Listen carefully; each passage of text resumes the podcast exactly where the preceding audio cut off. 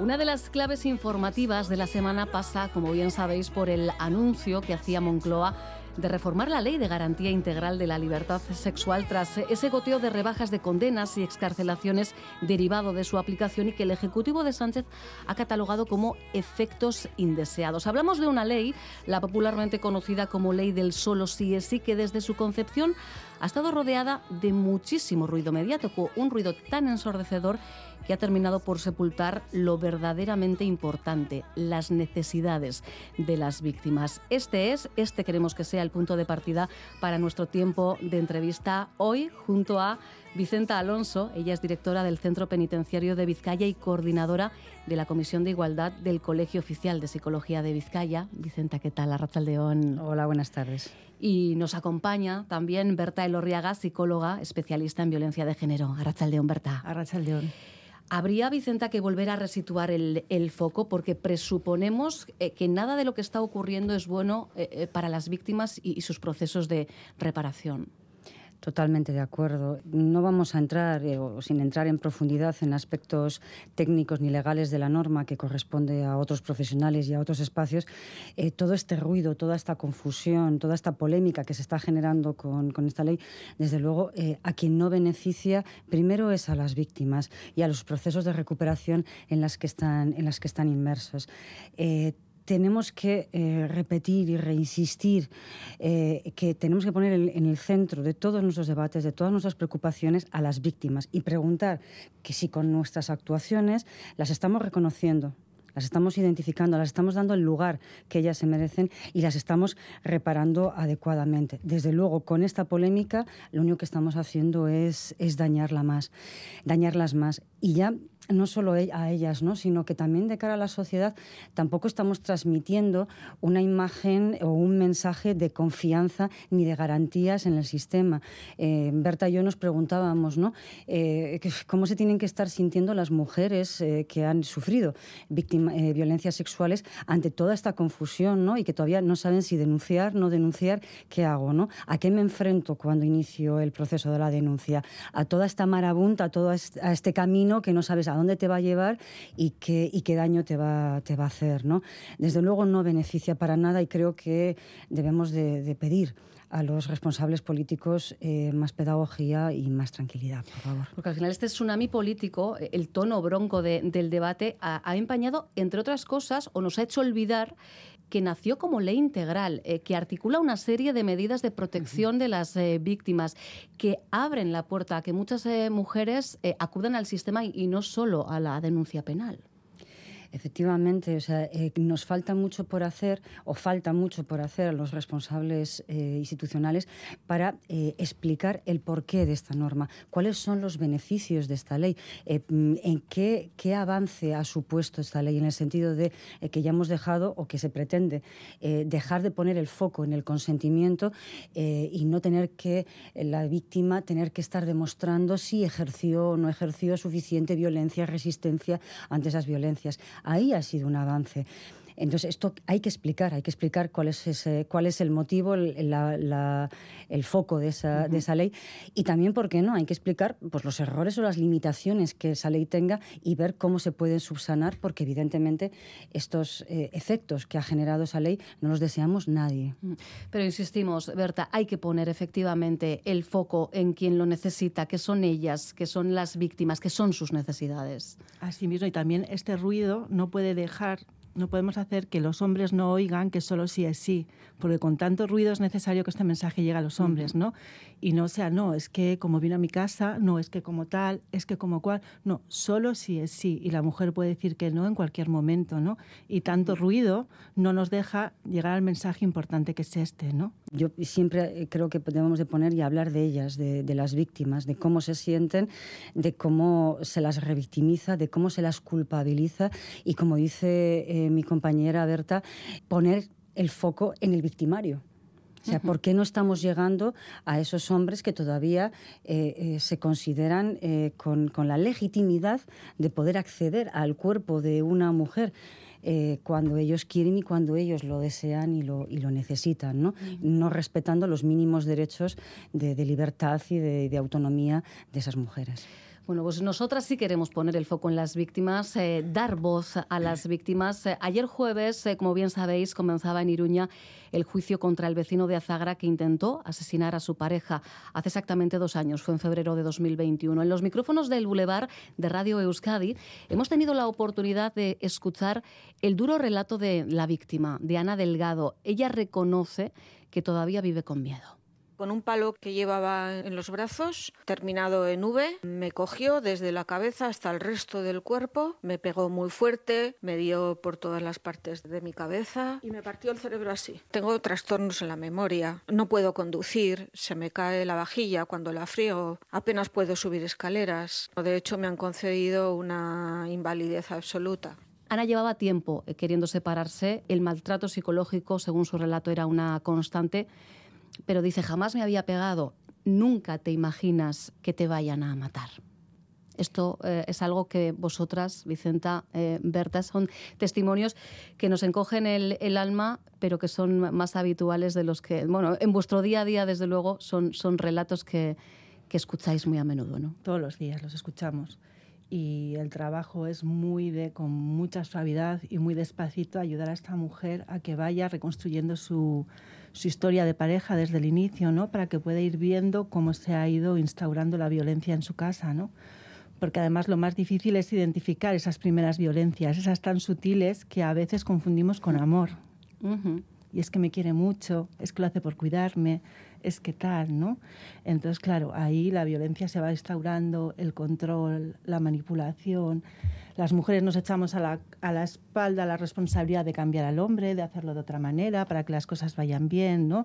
Todos esos mandatos del amor romántico, ¿no? Del que el amor todo lo puede, hemos formado una familia, ¿no? Nos lo echamos a la espalda y, tiramos para adelante, ¿no? Como un laberinto en el que nos metemos, ¿no?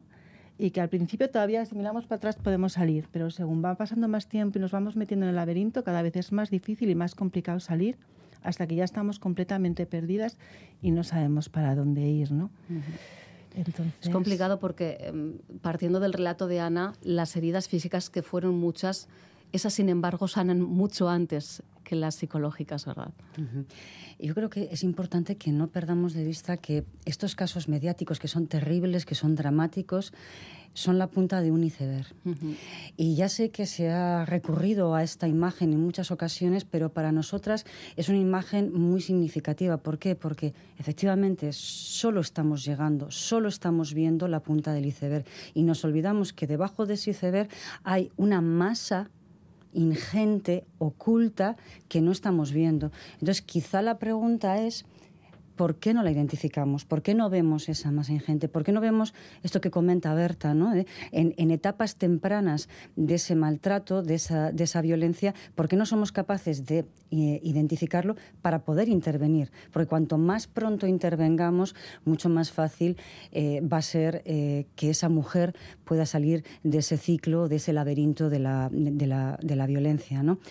Es importante intervenir ahí desde eh, actuaciones preventivas, desde, desde educación y poner el foco en esa parte oculta, evidentemente sin olvidar la parte más visible, que es la más dramática y en la que tenemos que eh, desplegar toda la, respuesta, la respuesta institucional, judicial, policial, etc. Igual es necesario incluso trabajar el concepto que tenemos de, de maltratador, ¿no? porque pensamos que em, bueno, pues únicamente son seres monstruosos y resulta que puede ser ese vecino amable eh, con el que compartimos ascensor eh, cada día y bajamos la basura, ese compañero de trabajo siempre dispuesto. Igual también hay que empezar a trabajar esto, ¿no? Sí, efectivamente. O sea, es que yo creo que también eh, creo que tenemos que trabajar las imágenes que tenemos de qué es un maltratador y de qué es una víctima. Porque muchas veces, y a nosotras nos pasa como profesionales, ¿no?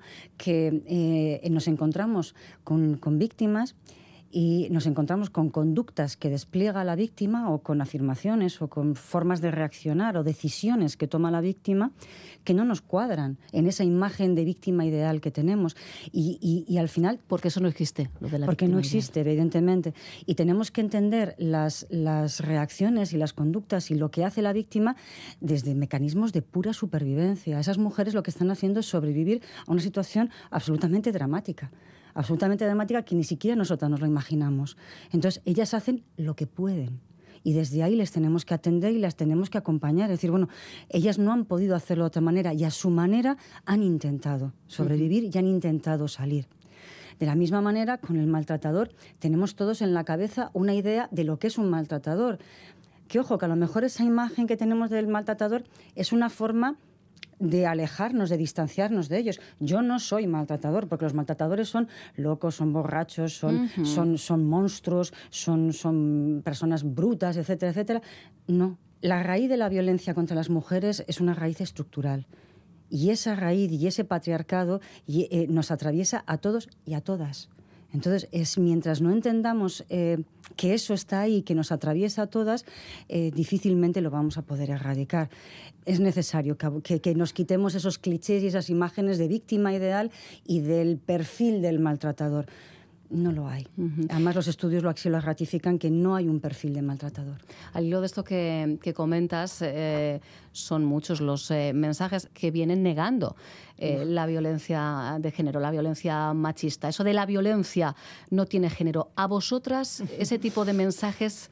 Bueno, entiendo, te iba a decir cómo suena, ¿no? Me imagino que lo que os pitan son los oídos, literalmente. Pero claro, cuando partimos, como bien dices, Vicenta, de que el problema es estructural y en cambio estos mensajes vienen a contrarrestar todo el trabajo realizado? A nosotras nos da, y lo hemos comentado muchas veces en nuestras reuniones de la comisión, ¿no?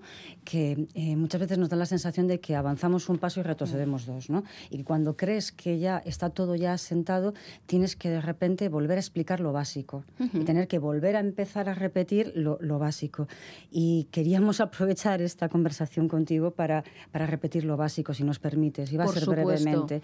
Eh, precisamente como tú bien dices, ante discursos eh, negacionistas y que minimizan la violencia de género, yo creo que es importante que dejemos claro una cosa, varias cosas. La primera, la violencia contra las mujeres es una vulneración de derechos humanos. Y ante una vulneración de derechos humanos no cabe un posicionamiento que no sea estar en contra. Y es que, y de ahí no, podemos salir, no hay medias tintas. Segundo, la violencia de género y la violencia contra las mujeres tiene una raíz estructural.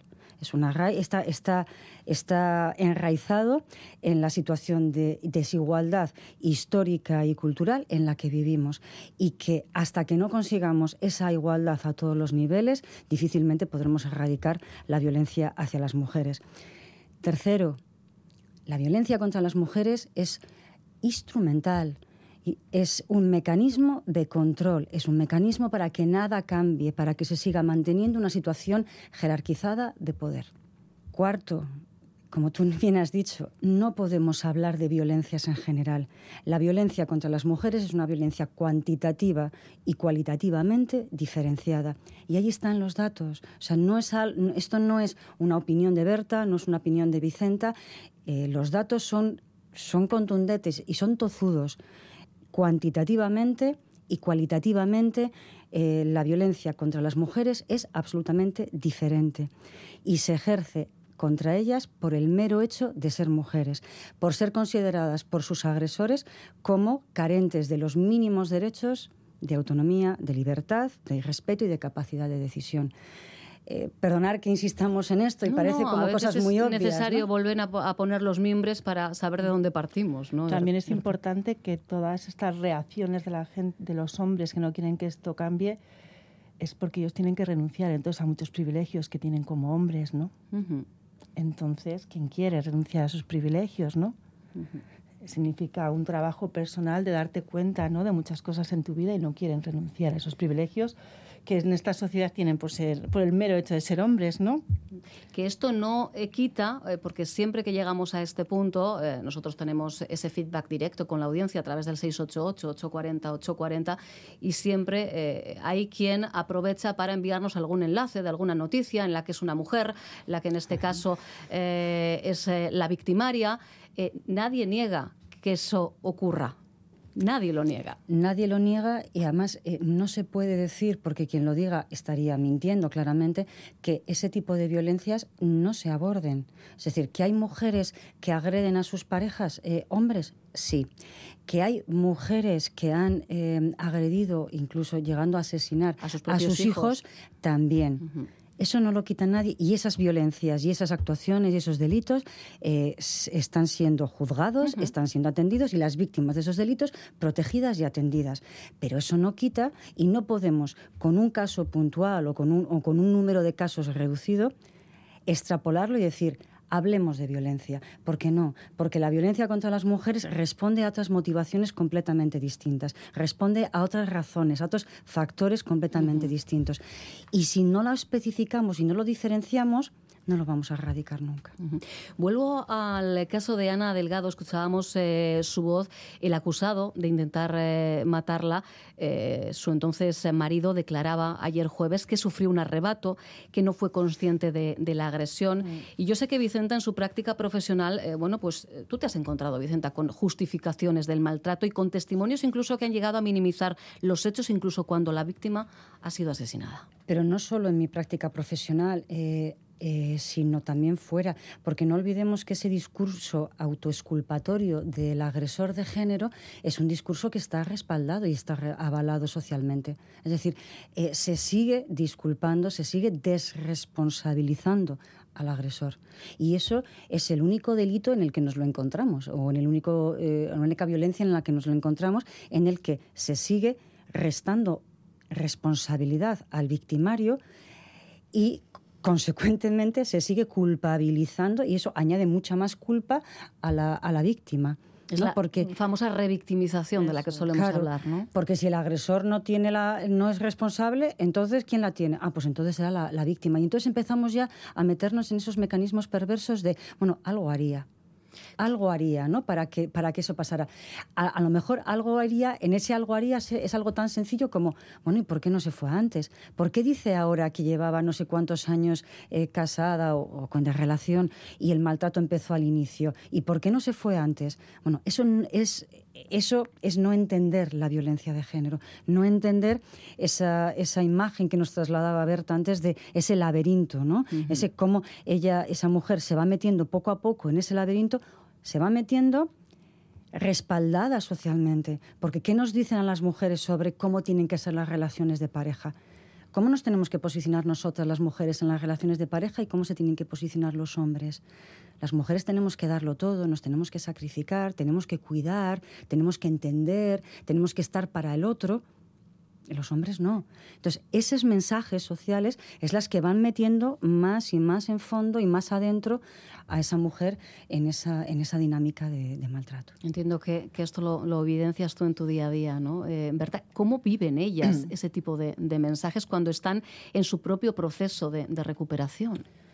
Bueno, pues esto es también ayudar a las mujeres a identificar el ciclo de la violencia ¿no? en sus relaciones, el cómo es un patrón que se va repitiendo. ¿no? Es una primera fase en la que se acumula la tensión, ¿no?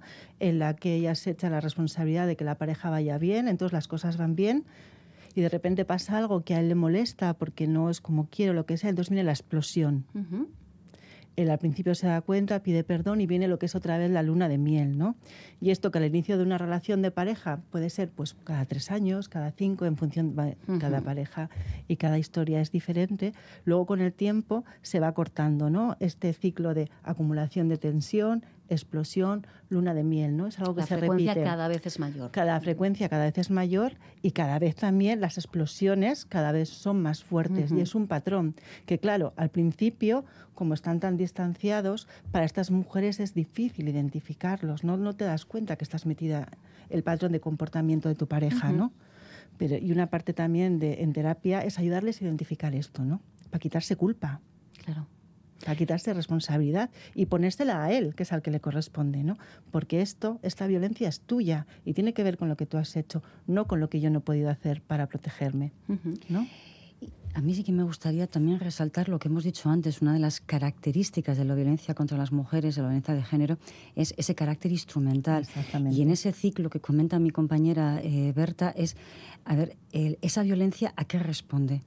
Responde a la necesidad del agresor de mantener el control y el dominio sobre la víctima. Entonces, cuantas más conductas de autonomía eh, lleve a cabo la víctima, más riesgo y más violencia va a ejercer el agresor. ¿Cuándo hay más riesgo de que la violencia sea más extrema? Cuando la víctima toma la decisión de romper. en el momento de la ruptura ¿Por qué? Porque ahí es donde el agresor ve que se le escapa de las manos, que se le escapa de su control. Entonces, eh, ese carácter instrumental es, es, necesario que no lo perdamos de vista y no nos confundamos en que ha sido un arrebato, estaba borracho, estaba de fiesta, eh, había consumido no sé qué, tiene un problema mental, tiene... No, lo que quiere es mantener el dominio y el control sobre su pareja.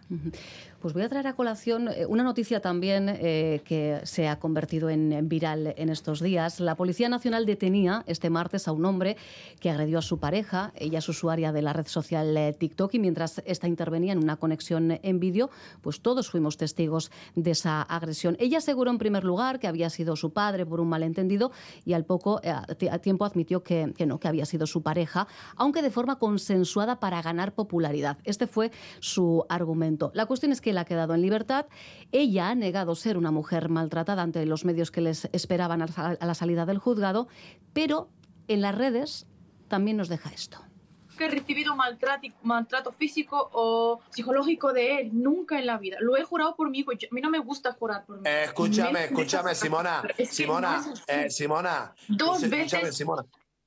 Dos veces te ha pegado. Cuando te pega una. no cuando te pega no, te ha acariciado, ¿verdad? Te ha acariciado, te ha dado caricia. Dos palizas me ha dado dos veces. Pasamos del eh, no he recibido maltrato físico ni psicológico, no me ha pegado a dos palizas me ha dado dos veces. Y más allá de este caso en concreto, eh, lo que eh, se plantea eh, a raíz de, casos como este es, a mí por lo menos personalmente como madre, ¿no? ese miedo a que nuestros jóvenes, nuestras jóvenes normalicen el control, la posesión e incluso cierto nivel de violencia en sus relaciones. A mí lo que más me ha llamado la atención de este audio es quién le estaba entrevistando a ella. Pues en este caso volvía a ser una conexión en TikTok. Ellos se conectan con otros usuarios más o menos conocidos y era un diálogo, insisto, esto online y público. Para estar con víctimas o, mujeres que han sufrido episodios violentos por parte de sus parejas, una actitud importante es el respeto.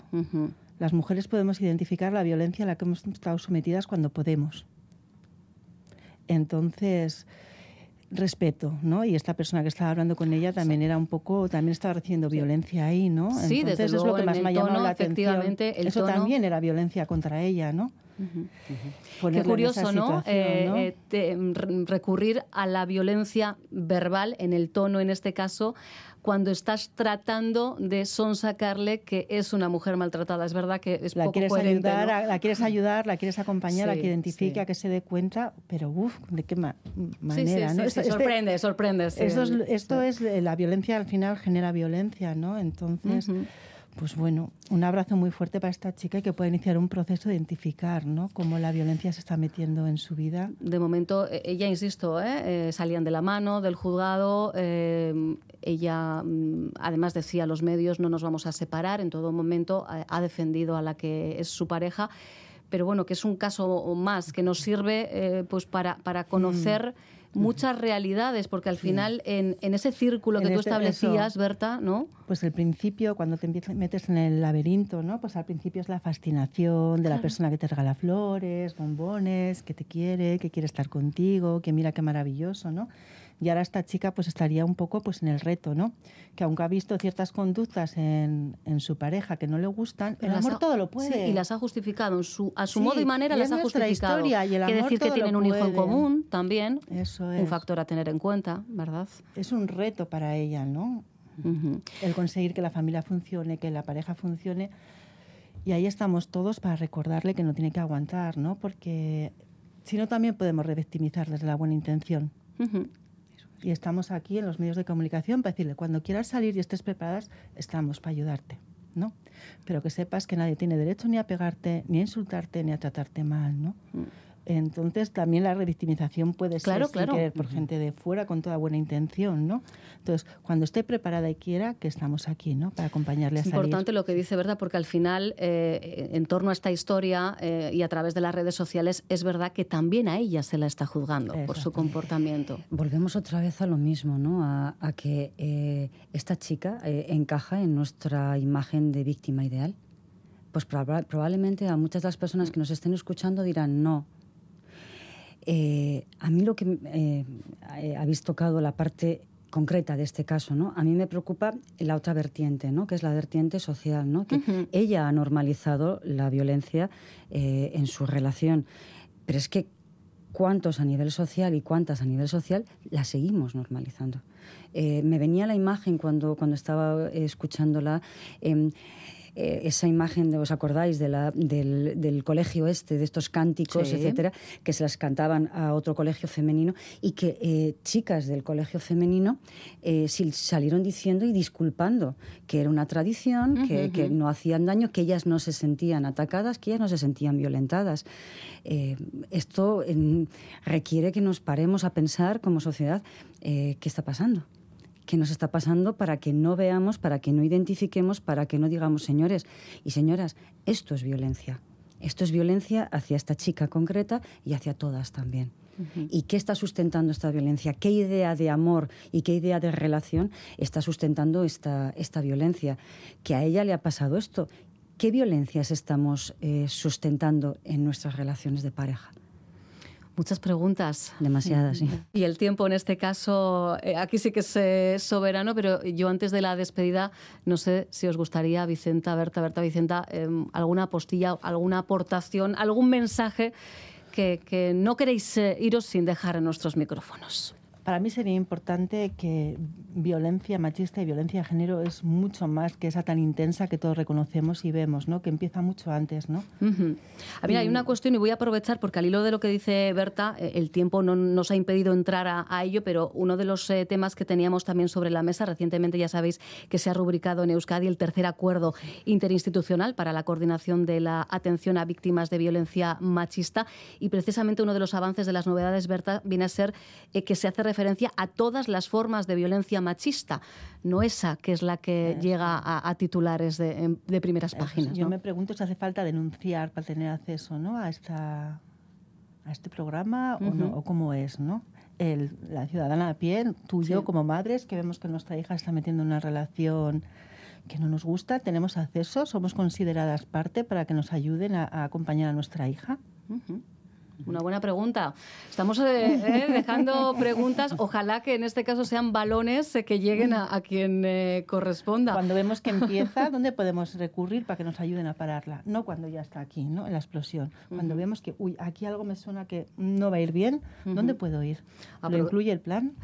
Pues eh, es algo, eh, en este caso, a trasladar efectivamente a quienes lo han rubricado, eh, partiendo también de la base que, entre otras novedades o avances, también se reconoce como víctima a, las hijas, hijos, a otras personas incluso del entorno, porque, insisto, no tenemos tiempo, pero aunque sea de modo sucinto, no son daños colaterales, son víctimas son víctimas de pleno derecho y así las tenemos que, tratar.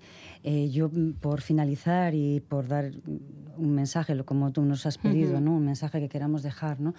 Eh, yo a nivel institucional eh, sí que me gustaría que ese mensaje que todos y todas lanzamos de, a las mujeres ¿no? y a las víctimas de denuncia, ¿no? tienes que denunciar, tienes que denunciar, yo creo que, que ese mensaje tiene que ir acompañado de una garantía de protección porque cuando eh, se inicia el proceso de la denuncia, se inicia un proceso largo, se inicia un proceso duro, difícil para la víctima, en la que tenemos que estar a la altura, tenemos que estar ahí acompañándola, protegiéndola, reparándola y tenemos que estar muy seguros de que cuando la animamos a denunciar, eh, le vamos a poder garantizar que vamos a estar ahí. Sin duda. Pues lo tenemos que dejar aquí, eh, no por ganas, porque podríamos eh, seguir eh, conversando largo y tendido con Vicenta Alonso y Berta Elorriaga, pero habrá más momentos, porque también en este caso sentimos que este tiempo de, de radio hace honor a eso que solemos decir, somos servicio público, bueno, pues también eh, hay que abrir estos eh, espacios para sensibilizar, para concienciar, para lanzar preguntas y entender que son todavía muchos los retos, muchos los debes en nuestra lista de pendientes. Vicenta Berta, las dos, muchísimas gracias y hasta cualquier otro ratito. Gracias a Gracias. Gracias.